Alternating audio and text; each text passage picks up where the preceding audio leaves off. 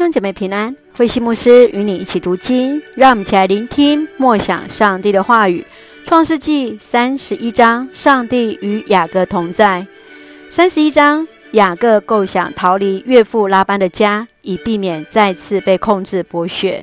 拉班欺骗的雅各，曾改了工资十次。十三节提到了过去在伯特利所立的约，上帝的同在，这是返乡行动当中最主要的因素。上帝的立约表明，上帝永远遵守与人所立的约。在三十一章可以分为三个部分。第一个部分是从三十一章第一节到二十一节，雅各决定返乡的行动是因为上帝的启示与允许。接续在二十二节到四十四节，拉班眼中的雅各就像是他的奴隶，因此利亚。雷杰和所有的孙子都是属于他的，这正是雅各和两个妻子解释逃跑的理由。而最后，在四十五节到五十五节，我们看见雅各用石头作为立约的记号，表明上帝与他们和拉班一起来立约。我们一起来看这段经文的默想，请我们来看三十一章第三节。你要返回故乡，到你祖父和亲人那里去。我要与你同在。上帝按他在伯特利向雅各所应许，和雅各同在。如今要带他回迦南地。雅各先和妻子们商量，将妻儿和属他的财产都带上路。当拉班发现时，雅各就宣告：若不是亚伯拉罕和以撒所敬畏的上帝与他同在，拉班必定让他空手而回。信实的上帝照他所应许，一一成就在雅各的身上，保守他一路平安。雅各的归回有上帝的旨意。你是否在上帝看见，在自己归乡的旅程当中，有着上帝的同在呢？相信原本敌对你的，最终也将成为你旅途中的一个祝福呢？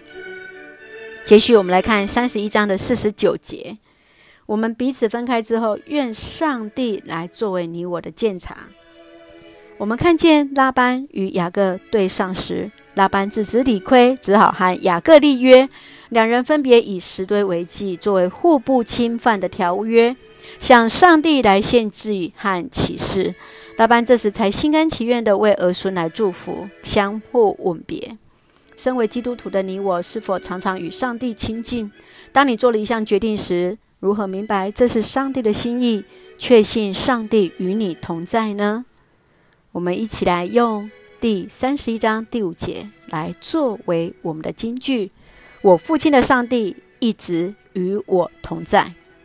我父亲的上帝一直与我同在。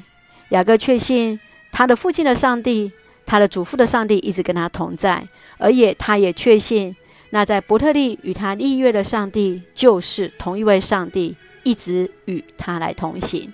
今天你是否也确信上帝一直与你同在呢？让我们先用这段经文来作为我们的祷告。亲爱的天父上帝，谢谢你每一天与我们同行。我们确信你是无所不在、无所不能的上帝。感谢你从不放弃我们，时常提醒我们，帮助我们转向你。无论何时何刻，都确信你必与我们同行，顺服你的带领。确信顺服就是蒙福的开始，顺服你在我们生命当中的旨意，领受上帝所预备丰富的恩典与福分，赐下平安喜乐，在我们所爱的教会与每位弟兄姐妹身体健壮，灵魂兴盛，恩待保守台湾我们的国家。感谢祷告，是奉靠主耶稣的圣名求，阿门。弟兄姐妹，愿上帝的平安与你同在，大家平安。